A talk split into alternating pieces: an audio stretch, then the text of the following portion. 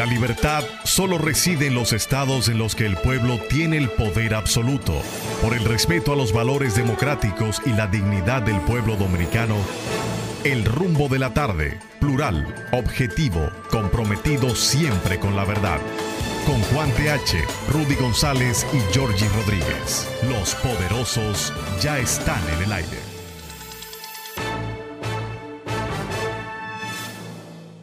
Buenas tardes, República Dominicana. Iniciamos aquí el rumbo de la tarde con los poderosos Rudy González, Juan TH y Georgie Rodríguez.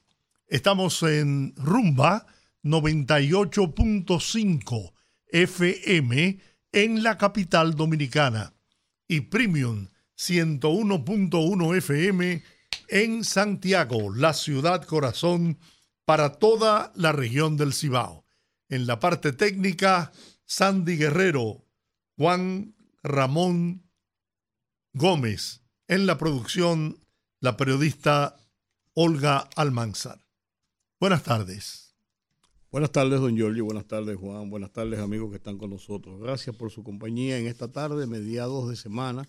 Casi avanzamos en la última semana del mes de octubre, aunque la siguiente semana tenemos dos días del mes de octubre, esta es la penúltima semana, esta es la última semana del mes de octubre realmente. Ya tú estás... Sí, ya estoy en Navidad. Eh, Yo estoy en miércoles de Bellonera. pero como es martes todavía vamos a dar un día más. Exacto. Exactamente. Buenas tardes. Buenas tardes, eh, poderosos de la cintura hacia arriba, la cintura hacia abajo. Perdieron toda. Se perdió el poder. Todo, todo poder, toda virilidad. Ahí no hay poder, no hay poder ni con Viagra. Los poderosos de la cintura hacia arriba. ¿Será tú? Como dije, ajá, va a presumir ahora. Cada, cada cual conoce sus virtudes y defectos. yo no he dicho que yo no, digo serás tú. ¿Qué lío tienen, Ah, qué lío tienen los republicanos? eh? Hombre, no, un lío, un lío, un lío serio en este país. ¿Tú sabes, tú sabes lo que es este país supeditado a un tipo que se llama Toquillo, ¿cómo se llama? Que yo de cosas. En, en- en La Vega había una manifestación para que lo soltaran. Me joda, hombre.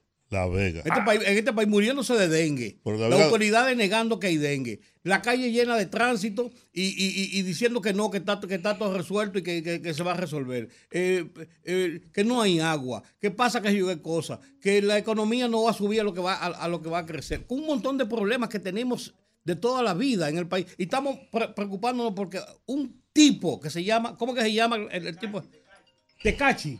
Dime tú, en, Santi, eh, en La Vega que si lo van a soltar porque le dio un trompón a otro. No me brome, hombre, por Dios.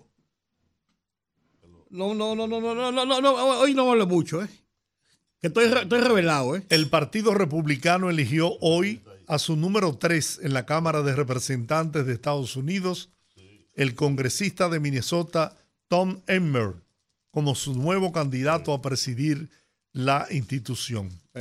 Emmer, de 62 años, se impuso a otros ocho republicanos que en su primer momento se postularon para ser speaker, puesto que lleva vacante desde que el también conservador Kevin McCarthy fue destituido el pasado 3 de octubre tras una moción en su contra presentada por el radical Matt Gaetz del mismo Partido Republicano. Mire, perdóname. Ustedes saben que yo estoy con la reelección. Ustedes saben que yo estoy con el gobierno. Y lo digo sin tapujo alguno. Sin claro. problema, porque ese es mi del maldito derecho. Y yo estoy con Luis Abinader. Ahora, yo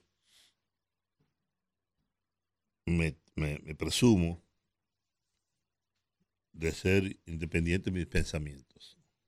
La cosa que creo, la cosa que digo. Porque mi cabeza no se la presto, ni se la alquilo, ni se la vendo a nadie.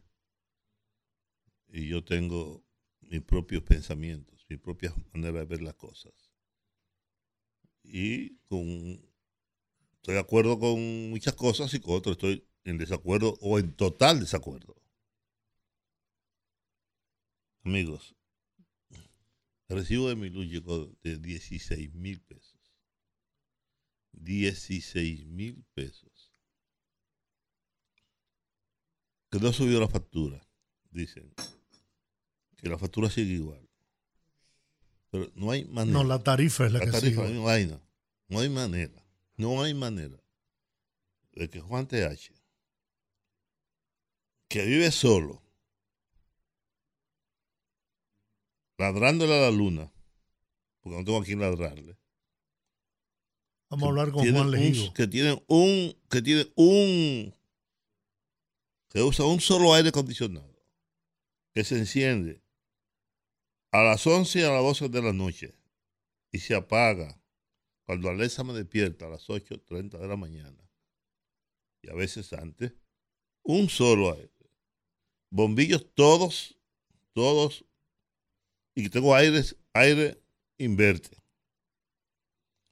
Y bombillos eh, de bajo consumo. Pague 16 mil pesos cuando yo pagaba 3 mil y algo, 4 mil. Lo más que llegaba a pagar eran 4 mil pesos. Pagar 16 Cuatro veces mil, más. 16 mil. Oye, yo creo que es mucho con demasiado. Algo debe estar pasando. Porque a, mi hermana Judy, vaina. a mi hermana, que vive en El Pensador, que pagaba 5 mil pesos, que llegó de 11 mil. Y la gente está con el grito al cielo. Me pueden decir que el consumo, que el calor, lo que sea, es mucho. Es mucho. Algo hay que hacer, algo hay que revisar, algo hay que ver, porque además, también la comida está cara. Todo está muy caro. Yo escucho al gobernador del Banco Central diciendo que la inflación está bajando y el presidente de la República también. Pero yo estuve hoy, al- hoy en, en el mercado, porque yo para economizarme unos pesos voy al mercado, no voy al súper a comprar cosas que las puedo comprar en el mercado. En el mercado yo compro plátanos, víveres, compro la- las carnes que son frescas, que están ahí en, en el mercado, las frutas. Lo único que yo compro en el súper son los detergentes y esas cosas. Y todo está muy caro, muy caro. ¿Mm? Pregunté, ¿cuánto cuesta la libra guandule hoy? Me dijeron, 190 pesos. 190 pesos la libra de guandules. Eso es mucho. Mucho con demasiado. Como dice la gente ahora. Es mucho. Yo a ese muchacho que tengo años comprándole guandul, porque a mí me gusta mucho el guandul. Yo compraba 80 pesos. A 90 pesos. Llegué a comprarlo a 100, 100 y algo. Yo le dije, le dije hoy, cuando te voy a mi número telefónico, cuando baje de precio, maldito guandul, yo lo voy a comprar. Pero no me da la gana de comprar guandul a 190 pesos. Y tú sabes me dijo, barato está comprando. Si viene la semana que viene, estará a 200, a 210 pesos. La libra de guandul. Entonces, para mí, lo que yo siento no es que, que hace calor y por eso la tarifa eléctrica subió. La tarifa lo que sea, el consumo lo que sea. Es que está muy cara. Cuando me vendían Punta Catalina, una cosa que me decían siempre es que el kilovatio hora iba a ser más barato. Igual como decían, hoy son tapones, mañana soluciones. Mentira, los tapones siguen igualitos. Son más, ahora, ahora hay más tapones que antes. Lo que quiero decir es que aquí nunca hay solución a los problemas. Y no se solucionan para bien de la población, de los consumidores. Y así usted se puede ver renglón por renglón. Es verdad que el país es otro, es verdad que hemos crecido, es verdad que nos hemos desarrollado mucho más. Todo eso es verdad, ¿no? Y es verdad que el gobierno ha implementado planes. Mira eso que decíamos ayer sobre el, el- el Transporte escolar. transporte escolar. Es una cosa magnífica, maravillosa, ¿no? Y así hay muchas cosas que han cambiado para bien, para bien. Pe- Pero hay que, hay que, hay que cuidar el bolsillo de la gente. hay que tratar de que las cosas no sean tan difíciles ni tan caras. Porque por ahí donde te, donde te dan es por ahí, por el bolsillo. Se han producido aumentos de salarios, sí, se han producido aumentos de salarios, pero nunca son suficientes, o no lo han sido hasta ahora. Mi llamado entonces al gobierno a que tratemos de ver esos temas. Algo está pasando, que hay tanta gente quejándose por el aumento de la energía.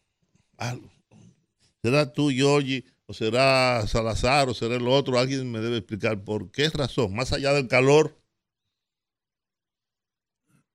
ha subido tanto el consumo de energía en todos los hogares. Si no, si abrimos los teléfonos, si abrimos los teléfonos para que la gente hable al respecto, te va a dar cuenta de que hay un problema. y no estoy hablando de los apagones, porque yo no sufro apagones. Yo sufro apagones porque yo vivo en un sector de la luz extrañamente se va. Y efectivamente cuando se, cuando se va es por alguna avería, un transformador, una cosa. Pero ahí en el Evarito Morales yo vivo, no sufro apagones. Y si se va la luz, ni siquiera me entero.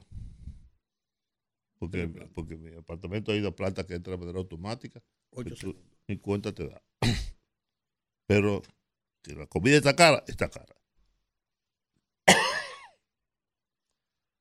Bueno, yo sí te puedo garantizar de que la tarifa es la misma. No ha sufrido, no ha experimentado incremento alguno. Ahora, ¿por qué se incrementa la facturación? Bueno, eso amerita que se investigue realmente, porque no se justifica, a pesar del calor y a pesar de, de que la demanda se ha incrementado, ha llegado a niveles récords en estos meses, pero si es como tú dices, de manera desproporcionada el incremento, pues algo tiene que estar pasando, sin duda.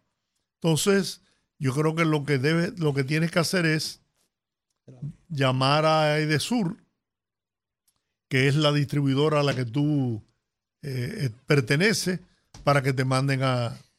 34 mil y pico, la de Rudy. Acaba de mostrar. Bueno, pero Rudy tiene... No, no, no, no, yo pagaba 19, 16, 19, 18, 20. Rudy tiene aire central. No, yo no tengo aire central en mi casa.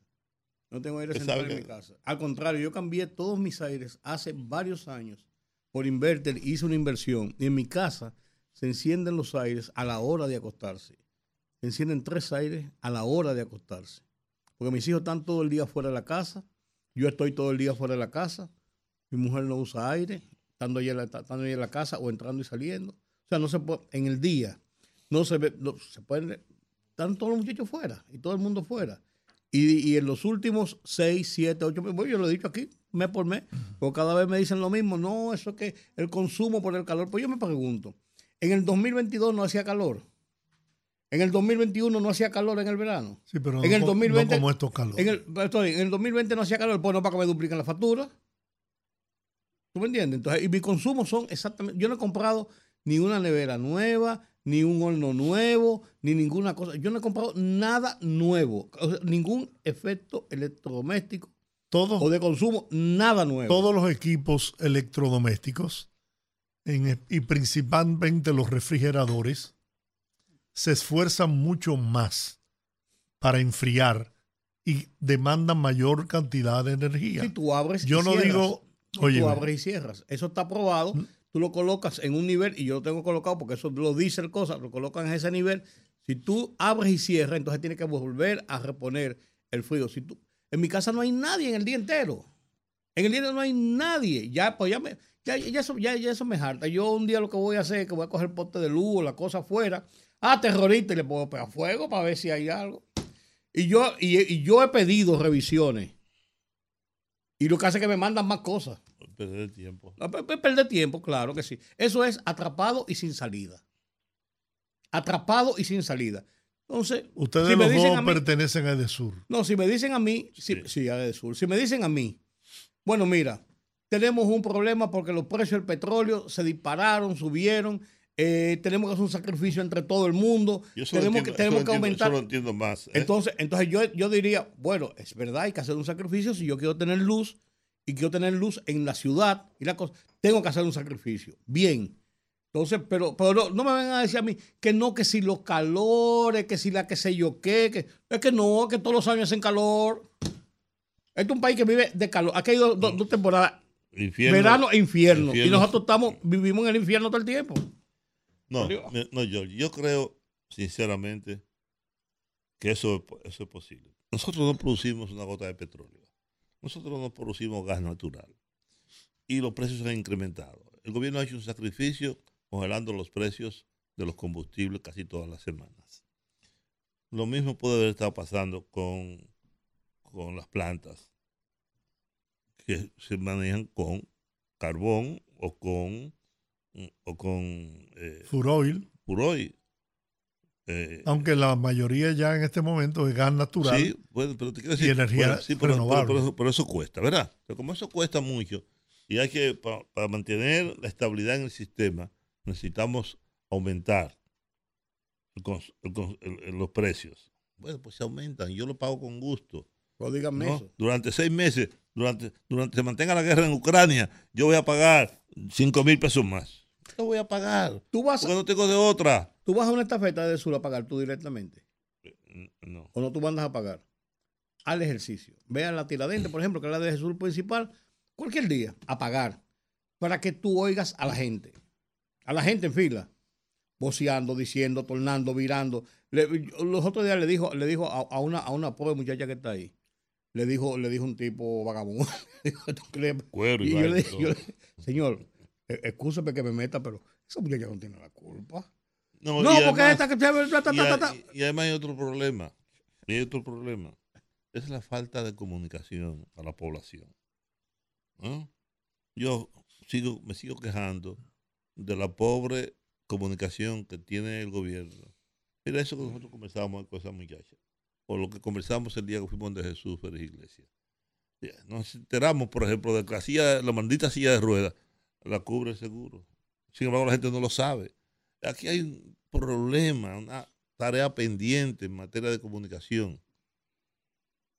Y, es eso, es decir, las deficiencias comunicativas. Hay muchos, muchos, muchos comerciales de política, de promoción del gobierno, etcétera. Pero yo quiero que me digan, que me comuniquen por qué razón de cuatro mil, cinco mil pesos que yo pagaba tradicionalmente, con calor o sin calor, de repente estoy pagando 16 mil pesos. Es que es una locura. Es que es imposible que yo pueda eh, consumir toda esa energía. Imposible. La lógica, la lógica, te lo dice. Pues tú sabes, Georgie, por ejemplo, que yo vivo solo. Solo. Oye, que ahí en mi casa no vive nadie, ni siquiera un perro tengo yo. Y no tenía servicio, y no tenía servicio hasta hoy, hasta hoy. Que llegó una señora que me llevó Pablo, hasta hoy. Dice que ni siquiera la nevera y la estufa y nada de esa pendejada. Se, se- pues yo sigo pagando de gas, de gas, que el gas es común. Algo que es atendible, pero es poco para una gente que vive solo. Entonces, vamos a comunicarle a la gente, vamos a hablar con la gente, vamos a explicarle lo que está pasando. Y yo lo acepto bien, perfecto, no hay ningún problema. Yo soy de gente de clase media. Todavía yo no estoy de... de- de- de- de- No, y, uno es digo, razon- y uno es razonable ante la realidad. Claro. Pero, es, Pero lo mismo que, es lo mismo Pero no es de- nada de lo que ustedes han planteado. pues, bueno, Ustedes están en su derecho de decir lo que sienten, lo que piensan, pero está, no está fundamentado en hechos reales. Lamentablemente. bueno, el hecho Y ojalá- El hecho yo y El uno- factura cuando me llega la factura, yo Pero, pagar. Ese, es bueno, el hecho, ese hecho pero real la fa- es oye, no, no, espérate, un momento, porque no estamos hablando aquí entre gitanos. La factura llega producto de lo que tu medidor, o como le llaman Voy a romper el maldito medidor. Contador, a mi casa, coño, voy a romper dice, el maldito medidor de mierda ese, ah, no tú, lo, joda. tú lo puedes romper. Coño, porque Tú lo no puedes no me romper. digas que medidor, que medidor el carajo. A, a ti se te mide el servicio. No hombre, eso es mentira, Y, hombre. Yo no claro, creo eso. eso no, eso no es mentira. yo no eso creo eso, Georgie. Bueno. Si los midieran, de verdad, yo no pagaron donde 16 mil no lo pesos miden mensuales. es donde todavía no se han podido colocar medidores por la y no quiero volver al pasado. ¿Cuándo me quitas la razón? No, no, yo no te estoy quitando la ¿Cuánto razón. pagas tú de energía eléctrica? 14, 15 mil. Bueno, pero tú, tú lo consumirás, pues yo no consumo 15 mil pesos de energía. Yo sí lo consumo, yo, pero yo antes pagaba 8 y 7, pero conscientemente yo ahora prendo el aire desde que llego a mi casa. Ah, pero eso es tú. Mi problema es Yo que no- como yo no vendo cocaína, a mí me cuesta mucho dinero Yo- ganarme. yo no, tampoco no, vendo no, no, no, cocaína. yo estoy diciendo tú, yo estoy diciendo yo, no vendo cocaína a mí. Cada vez que yo tengo que pagar esa cantidad en una factura eléctrica, a mí me da rabia. Y maldigo a 200 gente juntas. Me da rabia. Con eso tú no resuelves nada. Bueno, pero me desahogo yo eh, eh, en, en mi, en mi ilusión No, de desahogo. verdad Mientras tanto tendrá uno que No sé hacer. dónde estará Olga. Me encantaría que llamáramos a Milton Morrison, quien es el gerente general de Edesur, para que les explique. Ah, Va a aparecer, va a aparecer, mi amor. Pero ¿y por qué no Hombre, va a no. aparecer? Bueno, aquí no aparece na- Aquí no aparece nadie para comenzar en el programa, pero está bien, sigue. A ¿Dónde ver si- ¿Dónde está Olga? No sé, Radio. la mandé a llamar. Dios. Bueno. bueno, está bien. No tenemos razón. Lo cual, lo cual es peor, entonces. Yo me estoy quejando. Yo, no he dicho, alguna. yo no he dicho, porque hay que oír al otro, ¿eh? Ajá. Yo no he dicho que ustedes no tengan razón en reclamar o en, o en sentir el incremento del cobro de la energía eléctrica.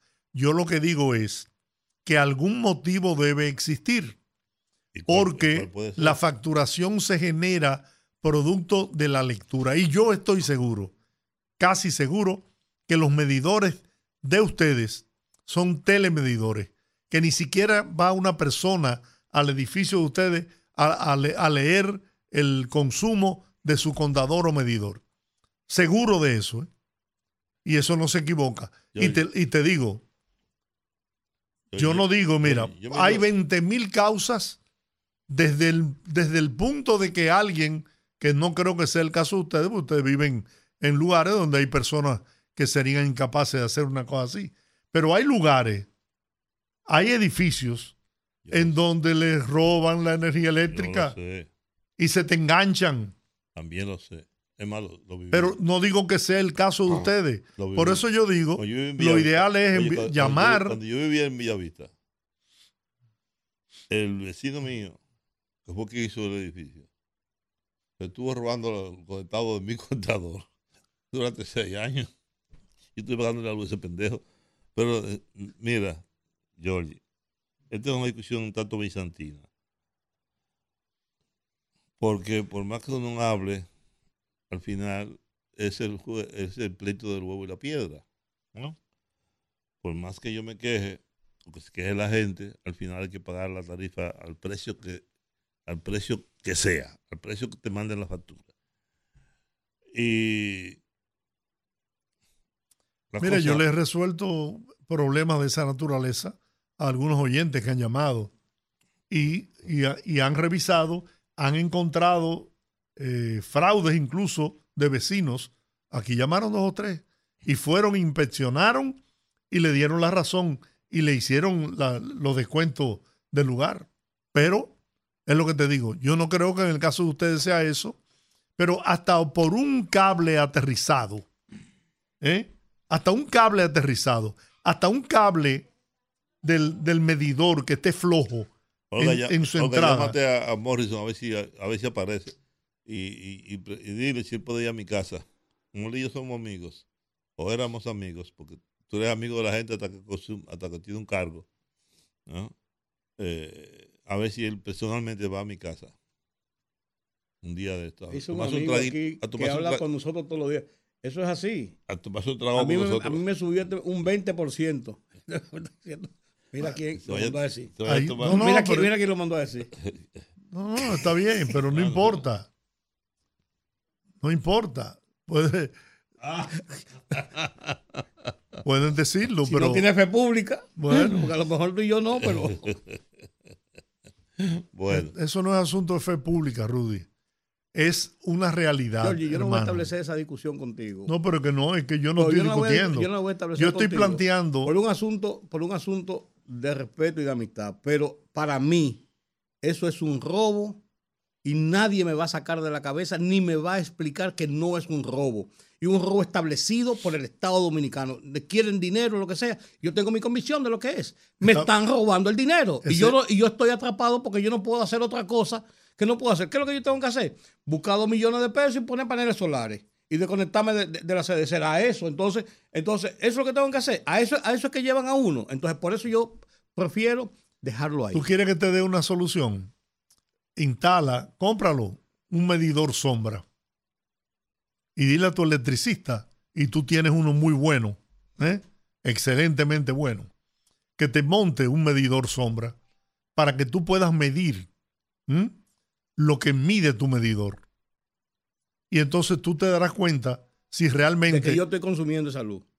Bueno, yo, yo, yo te estoy dando soluciones para que tú puedas hablar con certeza. Yo estoy hablando con certeza. Pero, yo Rudy, yo tú estás consumo hablando Yo estoy hablando te- de lo que yo consumo en mi casa. Tú no sabes lo que tú consumes. Claro que yo sé, porque yo sé lo que- lo- los efectos que tengo. Yo sé el- los niveles de mi ¿cuánto- consumo en cuántos kilovatios no- hora tú Y no es consumes? posible. Yo no sé de kilovatios. En, en Ah, ahí- dinero. ahí en dinero. Oye, el gobierno, para buscar dinero, no, no, no habla de kilovatios, te habla de dinero. Oye, En- lo que te voy a en decir, este Georgie. gobierno. No es posible. Eso no es. Eso es una posible práctica. y está pasando. Pues yo te digo a ti que no está pasando. Está pasando. Eso no es una práctica Y es un este robo gobierno. lo que tiene el gobierno con eso. Puede ser, tú puedes decir lo que tú quieras, pero está falseando Bueno, la verdad. Bueno, yo, bueno, yo faltando no, la no, verdad. no, yo no estoy falseando la verdad. Yo estoy diciendo Claro. lo que me está pasando a mí. Pero ya. Pero es que lo que si te está pasando a ti. ya. Y si tú quieres, no hay que llevar esta discusión ve a un más. sitio para que, para, para que Ok. tú sepas si lo está pasando o No hay está que llevar pasando. esta, conversación, esta discusión a más. No. Simplemente, yo que fui convencido con el tema, estaba, estoy expresando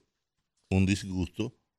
Pero están en su porque- derecho. Sí, está Pero bien. Pero, pero decir Porque- que es un robo, Es un robo. no se compadece con la verdad porque no es verdad. ¿Y qué es entonces? ¿Beneficencia? que le estamos dando, No, le- no es beneficencia? Rudy. No, ya, yo te di una solución. Lo, lo lógico que tú dijeras, ah, pues mira, sí, voy a instalar un medidor sombra para yo No, conocer no. cuál es mi consumo. Lo que yo estoy tratando de poner paneles, Entonces tú lee, aprende a leer tu contador. Está bien. Vamos a dejarlo ahí. No, no, hazlo. Para que, para que te des cuenta Yo si poner- quiero porque poner- ahí es la mejor manera de tú darte cuenta si te están robando. Mira, yo quiero poner paneles solares. Incluso hice una cotización. Tengo un problema. Y es que no tengo techo. Y lo que pensamos en el edificio, porque estamos pagando 150 mil Para las áreas comunes. para 160 mil pesos para las áreas comunes. Entonces, queremos poner paneles solares en el techo para las áreas comunes. De ese modo, de ese modo no tiene que subir, no tiene que subir el, manten- el mantenimiento. No, tú no te puedes molestar además. Tú sabes que no puedes hacer eso. Es un exceso de tu parte. Mm, No, es verdad. Acaba de salir un problema de salud muy serio. Eh, Se va a molestar. Pero que ese yo no sé por qué se tiene que molestar. Porque, Yo me molesto. Pues, bueno, pero mi Ya, hermano, yo lo que le estoy ya. dando es soluciones. Mira, entonces, Óyeme, llévate de mí. ¿eh? Pon un, un medidor sombra, Rudy. Y, o, o aprende a leer. Tú- nadie está- tiene que saber leer el yo no- yo- contador. yo leer. pero uno, yo tampoco. Pero yo en una ocasión que pensaba igual que ustedes, me dijeron, mire, tome la lectura. Nosotros pasamos, y en esa época pasaba un empleado de la distribuidora, eh, de este, que es la que yo pertenezco, todos los días cuatro a leer mi contador. Entonces yo lo que hacía era que el día 4 bajaba, anotaba la lectura de ese día y cuando volvían al, al otro día 4, yo volvía y la tomaba, le restaba Yo- yo no puedo estar y me daba el consumo que yo tenía. Yo no cuando lo multiplicaba por la tarifa que me correspondía, entonces yo me, me di cuenta de que realmente yo estaba consumiendo eso. Bueno, mire, tengo una amiga, tengo una amiga que puso paneles solares en su casa. Ella está pagando 45 pesos mensuales. ¿no? Y, y la energía que te sobra te la compran. Y la energía que te sobra te la compra. Y tiene que hacer una inversión de un millón de pesos. no, pero vale la pena. Porque no, no. El banco te lo financia. Y, te- y- que y- pagan menos intereses. No, no. Hay un, hay, un, hay, un, hay un proyecto sobre el particular. Hay un plan. No, yo, en serio, vale la pena la inversión. Te digo a ti. Vale la pena. Vale la pena. Y pagar 45 El que tiene espacio, como tú dices, en el techo, vale la pena. Es por, rentable. por ejemplo, en el parador Cruz de Ocoa, que pagaban una monstruosidad de dinero, pusieron paneles solares, no el 100%, lamentablemente, creo que Raiza y Edward están pensando en, en ampliarlo y han reducido el pago de energía en más de un 50%. Los paneles solares son un éxito, vale la pena y ahora lo está financiando el banco. Y te va a pagar, por ejemplo, yo con quien he conversado sobre eso, que hizo un presupuesto y todo, y va a pagar mensualmente menos de lo que paga todos los meses a la, a, a la corporación. Llegó el momento de hacer la pausa.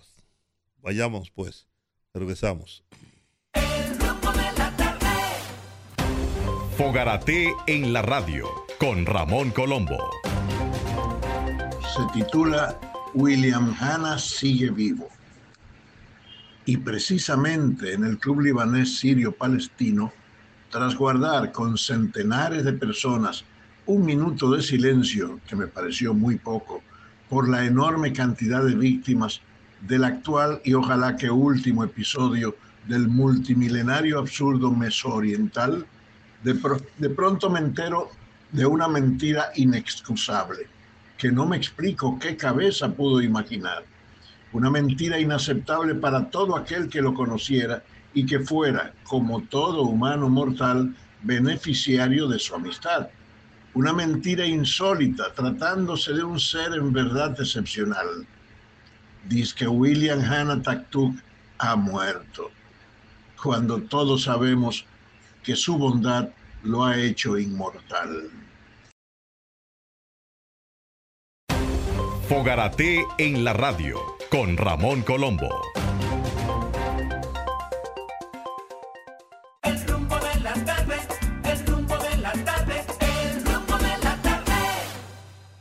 Bueno, Hola. estamos de regreso. Hola Esteban, ¿cómo estás? Buenas tardes. Tenemos con nosotros al periodista, colega, amigo y hermano Esteban Rosario, desde la ciudad Corazón. Esteban, siempre es un gusto saber de ti y hablar contigo. Andy. Gracias, gracias igual. ¿Cómo está Santiago? ¿Está en el mismo sitio? ¿No han doblado el caballo? Eh, El monumento sigue ahí. a- Abel Martínez va a ser presidente. ¿Qué es lo que pasa? Sigue el monumento que, que es lo que hay muchos problemas con los partidos. ¿Cómo cuáles? Bueno, ya hoy hay dos miembros de la Fuerza del Pueblo que van para el Tribunal Superior Electoral. Del PRM también van dos para su eh, Tribunal No, Superior no, no, no, espérate, llévame al paso. Al ¿Quiénes paso. son? Porque yo eso no lo sabía. Bueno, ¿Quién? es Rubén, Rubén Polanco, el que, el que estaba compitiendo con Ulises Rodríguez, ya depositó la demanda en nulidad de la elección de Ulises Rodríguez en el Tribunal Superior Electoral. Y eso Ok. está ardiendo en el PRM. Uy. También creo que otro, Gabriel Rodríguez, también de la Fuerza del Pueblo, también está depositando.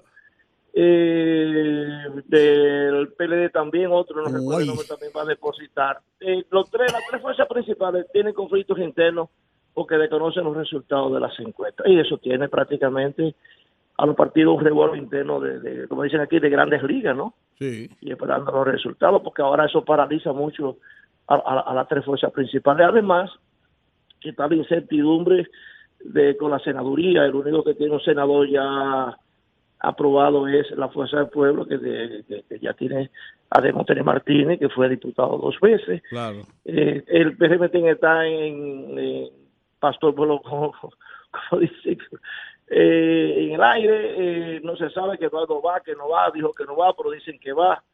Y hay un disgusto esperando y está paralizado el PRM.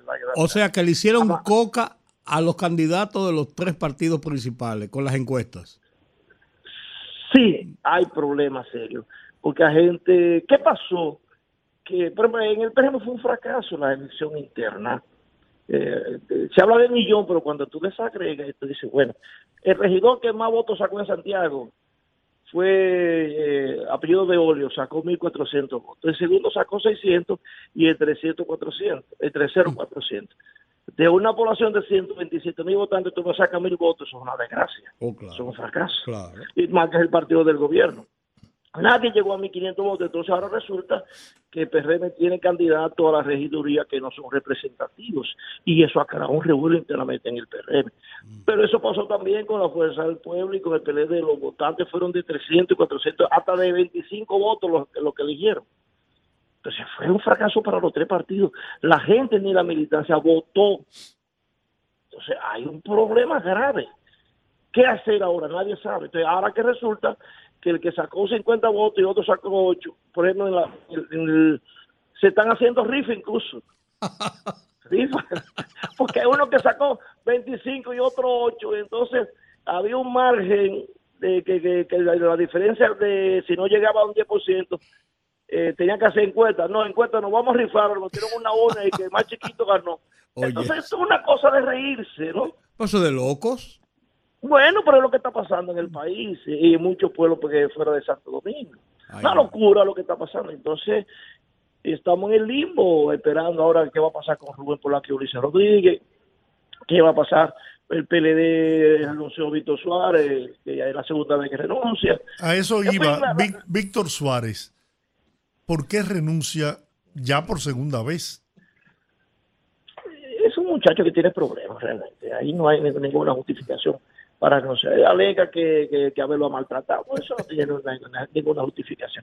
Que el PLD está mal, quiere seguir en el Estado. ¿Qué otra cosa tú puedes explicar? Porque él, él ha sido un privilegiado de Domingo Brito. Y un Sí. privilegiado del PLD, privilegiado del Estado. Entonces, nada, yo vi la carta, yo pregunté a un miembro del comité político, hablé con Peña Miranda Martínez y le preguntaba, no, él no ha mandado carta, renunció por Twitter. En ese nivel estamos. Y tú dices, Ay, oye, Dios a mi edad es tirar y tu edad Rudy. Y yo, y tú dices, ¿pero ¿y qué está pasando en el país? Uno, uno se ríe realmente. Mira, Esteban, Porque uno creía que esas cosas superadas ya. Esteban. Bueno, yo- tú te imaginabas, ¿no? Esteban, yo te voy a mandar, yo te voy a mandar el artículo que escribí anoche, que se llama Hay eh, alianzas que restan, ¿no? que no suman nada. A propósito de lo que pasó con, con Zorrilla. Zorrilla Osuna. Yo creo que en algún momento los Ay, políticos de este país, los líderes de este país, tienen que sentarse seriamente, seriamente, pensar en el sistema electoral, en el sistema de partido y producir los cambios, las transformaciones, las modificaciones que reclama urgentemente esta sociedad. Porque eso que tú Oye, mi estás relatando, hermano, eso que tú mira, estás mi hermano, relatando, eso a mira. nivel, a- oye, a mí me, me- me dijeron cuánto costaba una, una regiduría. Oye, la verdad, hay que volver a, Una hay, que, hay que volver al pasado. mire, cuando mire, los, mire, cuando los no- regidores eran, eran honoríficos. Sí, mira, yo te voy a decir una cosa a ti. Lo que yo, ese muchacho, ese señor le hizo a Luis, no a un, no a un presidente, no, a Luis que es un hombre decente y respetuoso. Oh, oh. Eso, eso a mí me dolió. Porque tú puedes tener la diferencia que tú quieras con los jóvenes, pero una persona decente y soportó esa vagabundería. Es una vagabundería. Porque es súper decente. Porque si otro no le, no le soporta Pues soy yo, soy es una yo, vulgaridad. Ay, es una vulgaridad. No, no, Hipólito, a Hipólito no, Hipólito ahí mismo lo revienta. Oh, claro. Pero te voy a decir una cosa, la explicación que da es peor todavía. No, no, no, yo vi eso ahorita. No, es, es- es peor. Yo me hubiera quedado callado ya y aguanto abajo. Sí, sí, sí, sí. Pero está pasando cosas en los partidos y en las provincias. Porque el problema está ahora que hay provincias como Santiago que son determinantes porque aportan el 11%. San- Santiago, Moca y La Vega te aportan un 24%, que Claro, ahí, tienen claro. ya. Entonces, ya una guerra, pero una guerra donde la situación es grave. También el PRM en Bonao tiene un problema con el diputado Orlando Martínez Torito, que no acepta tampoco los resultados. Aunque él dijo ayer que se iba a integrar, pero siguen los conflictos internos también. En Moca la situación es delicada con la, en la alcaldía, si se la van a dar o no a Guarucuya y el otro es para allá. Entonces, eh, tenemos una guerra en la provincia terrible que los partidos se les fue la situación de la mano con las encuestas. Ahí- ahí y- vi una encuesta- vi una encuesta las- precisamente. Las que dice que tu amigo Abel Martínez sigue bajando, está en siete puntos. No, no, creo tampoco esas cosas. Bueno, en la, No. la última encuesta del Centro Económico del Cibao. Sí, pero yo soy muy cuidadoso con esas cosas. Ya él está en un mal momento, pero no creo que esté tan bajo tampoco, ¿no? Pues, pues el, partido se además, está, el, déjame partido, se- decir- el partido se está requebrajando, cada día más personas Sí. se van. Bueno, la, la- la- la dirigencia alta.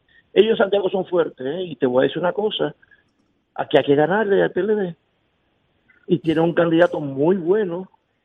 Ulises es un buen candidato, pero además, tú me preguntas a Esteban Rosario, ¿qué ha hecho Abel en Santiago? Yo te digo, nada, yo no creo nada.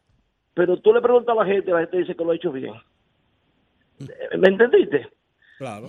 Y, y entonces eh, ellos tienen una buena imagen aquí el PLD. Y Vitico Fabio es un candidato bueno y es joven, y agresivo, inteligente. Sé que el PRM va a tener que jugársela con mucha fuerza para ganarle a ellos. Aquí una, como dicen en el pueblo, un pleito, un pleito de perro. Se van a morder, se van a arañar porque, oye, los dos tienen el poder. El PRD tiene el poder local municipal y Ulises tiene el poder nacional. Ninguno de los dos puede perder, pero alguien tiene que perder. Así es. Nada más uno, nada más uno que va a ganar. Él no puede perder su ciudad y el PRD tiene 60 mil millones aquí invertidos que no puede perder tampoco. ¿Cómo, ¿Cómo valora Santiago la gestión de gobierno de Luis Abinader? No, Luis está bien, excelente, está bien, Luis está bien aquí. El problema de la dirigencia del PRD. Esa es la gran debilidad. Que los dirigentes no han entendido que están en el país, en un país que cambió y que hay un cambio. Eso no entienden absolutamente nada. Eso están de, de, desfasados. Por eso son los conflictos internos. Eso están sentados. Cuando Luis viene, se moviliza. Cuando Luis se va, se sienta. Para la autoridad aquí viven cuatro ministros. Más altos funcionarios son como siete. Y nadie lo ve, no se reúnen con nadie, no tienen contacto con nadie, ni, ni reciben a los compañeritos, ni a nadie. Y hay un conflicto también con eso. Y la vice. No, la vice ya vive en la capital, es difícil, no tiene contacto con la gente. No tiene contacto con la base, tú sabes. Entonces, hay, hay, hay, cosas que hay que, que hay que recambiar, para decirlo así, si se puede decir. Hay que dar un reordenamiento. Esteban, esa puede ser la razón por la cual el presidente. Abinader tiene que hablar todos los días y dar todas las explicaciones. Porque los funcionarios están, están, au- están ausentes, no hablan, no se comunican con la población. Nada, nada, nada, absolutamente nada, nada. Pero los que viven aquí, que, no, no que son de aquí, no que viven aquí y, y viviendo, los- deberían reunirse con la gente del partido, invertir en esos muchachitos que están desempleados. El dato que me dio el secretario general, que, el 42% de la dirigencia está desempleado, es un dato fatal. Fatal.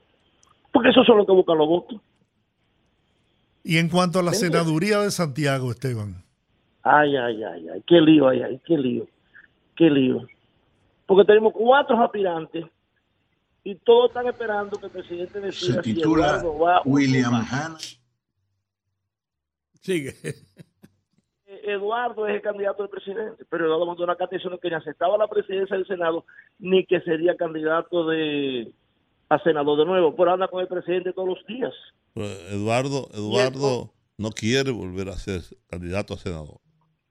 Bueno, pero el partido tiene que hacer una Sin convención o embargo, algo. sin embargo, o- sin embargo, sin embargo, él apuntala bien en todas las encuestas. Pero él no quiere. Pero, Su Ajá, entonces, familia ¿a quiere. ponemos? ¿A qué ponemos?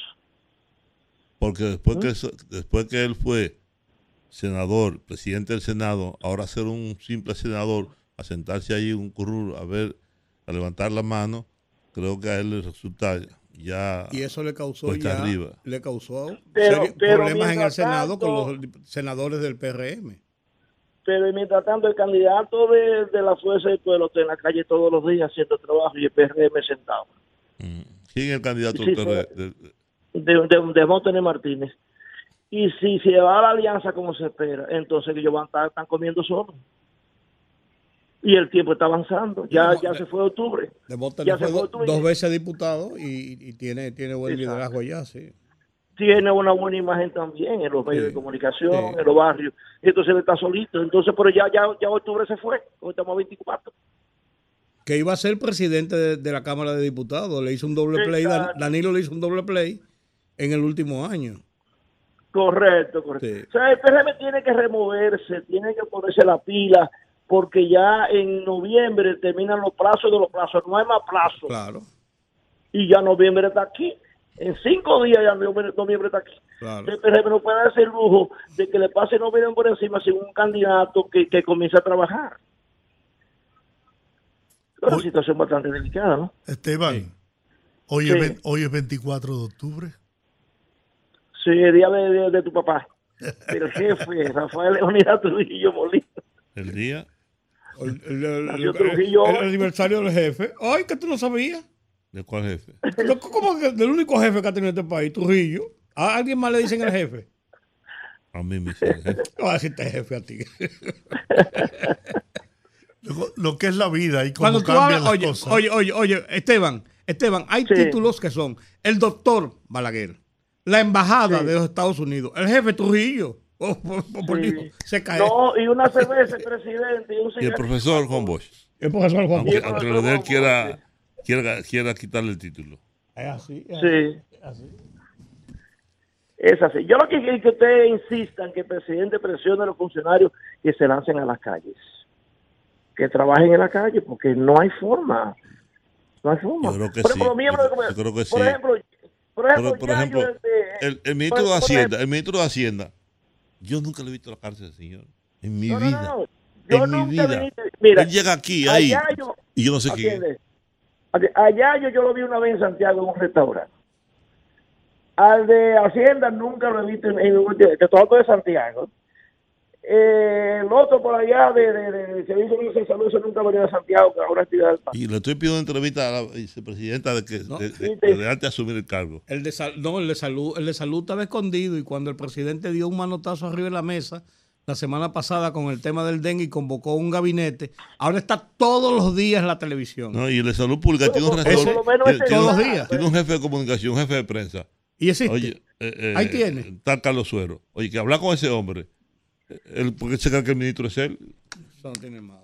Sí, pasa igual que Tiene, Luis. tiene que presionar a los ministros que vengan a los pueblos, los pueblos que son fundamentales. Y a la gente de los públicas y de prensa que sepan que ellos no son los ministros, que ellos carajo están para coger los teléfonos y para responder a los periodistas y a los medios de comunicación. Exacto. Y da exacto. información al, al Oh, país. oh, claro. Hay un grupo de, pendejos ocupando cargos de relaciones públicas y de prensa que no saben un carajo de eso. tema. Porque los funcionarios llevan a los amigos. Llevan, sí, llevan a los A amigos. los amigos y que los no saben- y que los no saben de eso. Un carajo no Ni sabe. conocen a eh, nadie. eh, En- en oye, agricultura, por ejemplo. No Ay, joda. ay, ay, ay, ese tipo nadie lo ve. Se vive en Santiago. Nadie lo ve. Ni habla con nadie, ni da entrevistas en, su pueblo que vive en Santiago. Es un tema que ustedes tienen que discutir, la relación de los funcionarios con los periodistas. Claro. Pero yo he escrito sobre eso, pero nadie me hace caso y lo digo, y lo digo constantemente. Además, yo ya estoy harto con ese tema de la comunicación. Esteban, hay relacionadores públicos que tú le preguntas sobre tal cosa y te preguntan, ¿dónde salió eso? Mira, muchachos, eso no tiene madre. Ese tema. Ay, ay. Hay relaciones públicas que tú dices, mira, necesito que tú me hagas un contacto con fulanito que necesito un anuncio. Y tú dices, yo no tengo relación con ese tipo. Oye, por eso está para eso. Ay, hombre. Entonces, así hay- eso hay que renovarlo, es impresionante. Ay, sí, yo creo la, que la sí. suerte es que Luis es un presidente comunicativo. puede- Ah, sí, eso es lo que lo salva. Pero en la parte política, ¿qué tú crees entonces que, que va a pasar? Porque tú bien dices, y es la realidad, los plazos están ahí. Estamos a 20 días de, de- de los plazos fatales definitivos. Primero terminan, termina todo el proceso de las primarias este, este domingo. Y después de ahí queda solamente la parte de las reservas y algún rejuego con las alianzas. Mira, eh, a mí me preocupa el Cibao, la parte del gobierno, que es la que me preocupa. El Cibao hay descuido total. Hay provincias que son fundamentales, Santiago, Moca, La Vega y Puerto Plata. Ahí está el 26% del electorado. Claro. Yo no veo, yo no veo movimiento. Nada más cuando el presidente viene. Si estoy en Santiago, Moca y La Vega, está 11, 7, 21. Si le agrega Puerto Plata, te llega como a 25. Ujú. Esos son millones de votos. Claro que sí. Claro que sí. ¿Y dó- ¿Dónde está la actividad? Ninguna. El presidente viene a inaugurar una obra, todo el mundo se moviliza, el presidente se va, todo el mundo se siente. Así no se puede. Así no se Bueno, puede. pero el, el presidente tiene que tener conocimiento de eso. Bueno, pero ¿y usted que todo no lo pasa el presidente? Sí, pero si lo sabe, tiene que poner en movimiento la maquinaria de su partido y de su gobierno. El problema también es que Paliza es el presidente y el ministro, la secretaria general de la alcaldesa de allá y, el- y la secretaria general, pero no vienen a los pueblos. Cuando Bueno. viene el presidente. Yo nunca he visto a la, a la secretaria general de Santiago. En una actividad del partido yo nunca la he visto. A Carolina, Sí, sí. nunca la he visto. Entonces, ¿tú, lo- tú- ¿usted lo has visto en Puerto Plata una actividad? No así no se puede. Bueno, secretaria general. Entonces, lo que estoy diciendo, planteando un problema visual que yo lo veo diario, ¿no? Entonces, tú estás bajando solo al enemigo, que trabaje, que coma solo con su dama, como dice. Hay, que- hay que reformular muchas cosas y presionar a gente que si usted no puede estar que renuncie, se vaya y déjele pasar a un joven. Pero que tiene que dar la oportunidad para que, para que esto crezca, porque es que esto no puede seguir así. Ah, que estamos ganados. Estamos ganados. Hay que ganar. Y para ganar hay que trabajar. Y eso Y ahí, así. y ahí volvemos al tema fundamental de este año. El- la comunicación. Sin comunicación no se gana. Es fundamental, determinante en este momento. Entonces, si andamos mal ahí, no hay presencia, no hay inversión, no hay comunicación. Entonces estamos creando un mal, un mal ejemplo. Con gente de aquel lado que tienen recursos, dinero, que son expertos buscando votos y son capaces de cualquier cosa para ganar. Ustedes saben la experiencia de Lionel, que es un estratega, y el PLD, tienen experiencia de buscar votos y saben buscar votos. Esteban, Esteban, tú me mandaste el libro La silla de la República Dominicana y yo me harté de buscar el nombre de Rudy y no lo encontré. Yo creo que hubo un fallo tuyo mandé. ahí. Yo te lo mandé. Sí, del libro, pero yo busqué el nombre de Rudy y no lo vi. Pero tampoco me llegó el Ah, libro. de Rudy. Pero tampoco me llegó el libro. En la segunda edición, ¿cómo que no? Yo lo mandé, mandé cuatro para allá. No, pues No, a, mí, pues a mí mandas- no me llegó. A mí, A mí sí, a mí sí, yo lo leí. A mí no me Yo- llegó. Yo, se lo pedí personalmente. Oye bien. ¿A mí Y, no le y lo leí interno. A mí no na- me llegó. Nada más buscando el nombre de Rudy y no lo vi. Y aquí hay un fallo.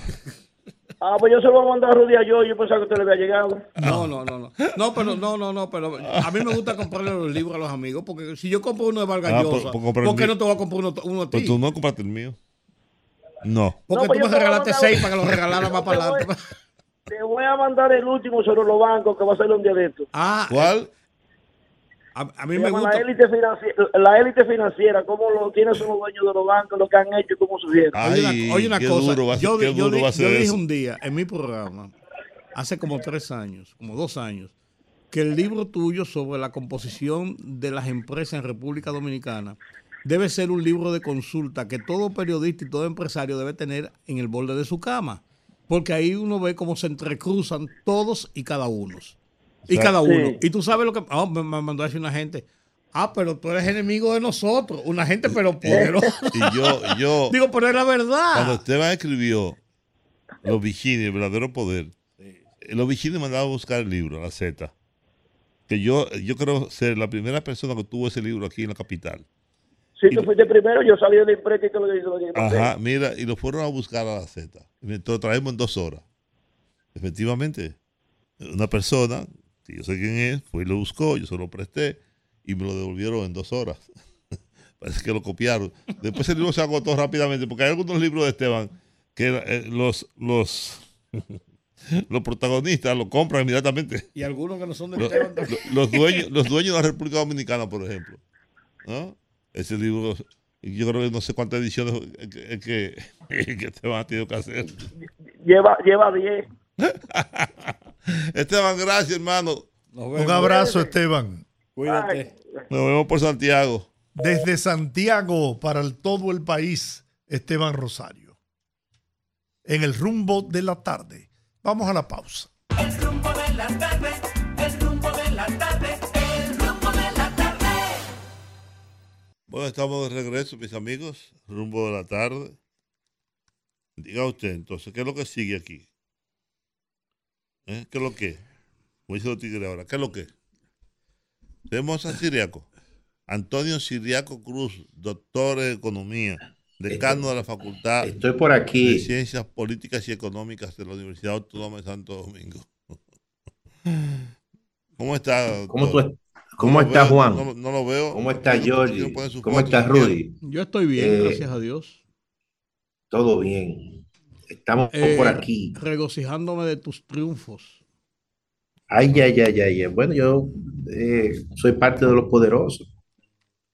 Se me pega algo. Bueno, será de, será de Georgie, el único poderoso aquí es Georgie. usted está muy bien rankeado. poderoso- El único poderoso Eh. es Georgie, porque Juan se había, de- se había salido del grupo Sí, y a mí me votaron. yo soy, yo soy. Ah, no, no, no, no, no. ¿Qué va? Ustedes, ustedes siempre, ustedes siempre es el trío perfecto. la cintura Y para abajo no y- sirvo, no y- sirvo para nada. Y Olga, y Olga, evidentemente, que también forma parte de, de ese grupo de los poderosos y las poderosas también. Como dice Hipólito, ¿cómo tú estás? Como un niño. Claro, como un trinquete. Déjalo así. Ay, ay, ay. No me cuque, déjalo así. Bueno. Siriaco, el gobernador del Banco Central habló ayer en el 76 aniversario del Banco Central y todo, dio todo está bien. y dio una serie de cifras indicando que eh, realmente el- los pronósticos de crecimiento de la economía están por debajo de lo que inicialmente se había planteado y con las últimas cifras que dio el Banco, el Banco Mundial, eh, todo indica que vamos a andar eh, rondando el 3 y cuidado si llegamos al 3, número uno. Y número dos, eh, se esperan nuevas medidas de restricción o de congelamiento en la tasa de política monetaria porque mañana o pasado, en esta semana, la Junta Monetaria debe reunirse para la revisión del mes de octubre y se está anunciando nuevas alzas en la tasa de política económica por la, por la Reserva Federal de los Estados Unidos. Y ahí, ahí se está abriendo mucho el desequilibrio, el hueco entre la, la- la situación de Estados Unidos y República Dominicana, que es nuestro referente principal. Mira, yo pienso que el Banco Central eh, no va, va a mantener en pausa y seguirá manteniendo en pausa Eso es lo que su tasa de política monetaria, porque eh, clara- incluso hasta finalizar el año.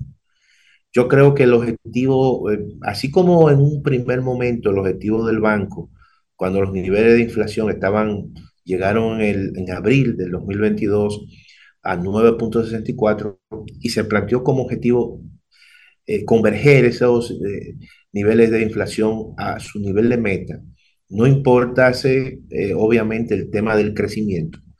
Y lo logró y a partir de ahí entonces comenzó un cambio en su postura, en, la, en su política monetaria y entonces redujo su tasa de política monetaria de 8.50 y la ha llevado a 7.50 y la ha mantenido en pausa por el hecho de que hay ya niveles de convergencia eh, en la meta de inflación. Y ahora, y a partir de ahí... Para frenar la inflación, porque la inflación aparentemente Claro. se ha frenado en números. Porque Claro. lo- No, los no, niveles de pero- precios, incluso del, del- mismo IPC, se mantienen más o menos eh, es- es similares. ¿eh? Y la gente, el grito de la gente es que los precios están subiendo, o están altos, No, o no. están caros. No, no, no. eh, El nivel de precio está alto. Lo que ha disminuido es el ritmo de crecimiento de los precios. O sea, eso son dos cosas Ah, distintas. bueno, tú lo frenaste, Eh, pero lo dejaste eh, alto. Eh, claro, exactamente, o sea, de un nivel alto. Entonces, ¿qué ocurre con esto?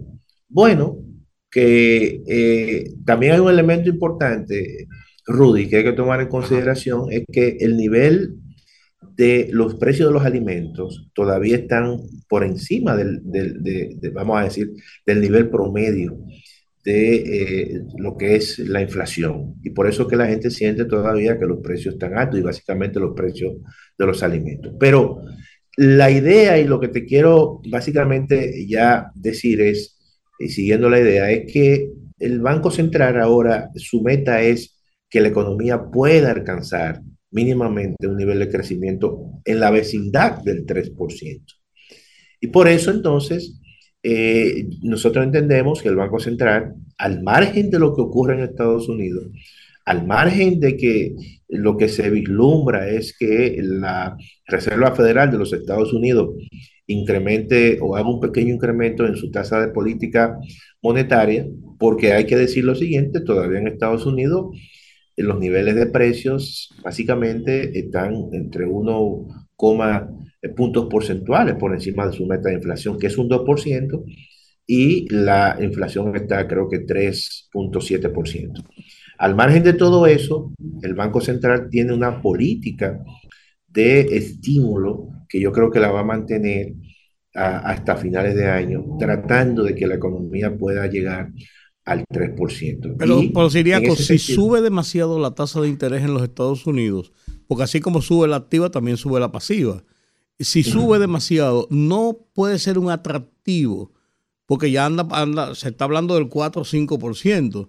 No puede ser un atractivo para salir a buscar dólares de los pesos dominicanos y eso puede presionar la tasa de cambio en República Dominicana.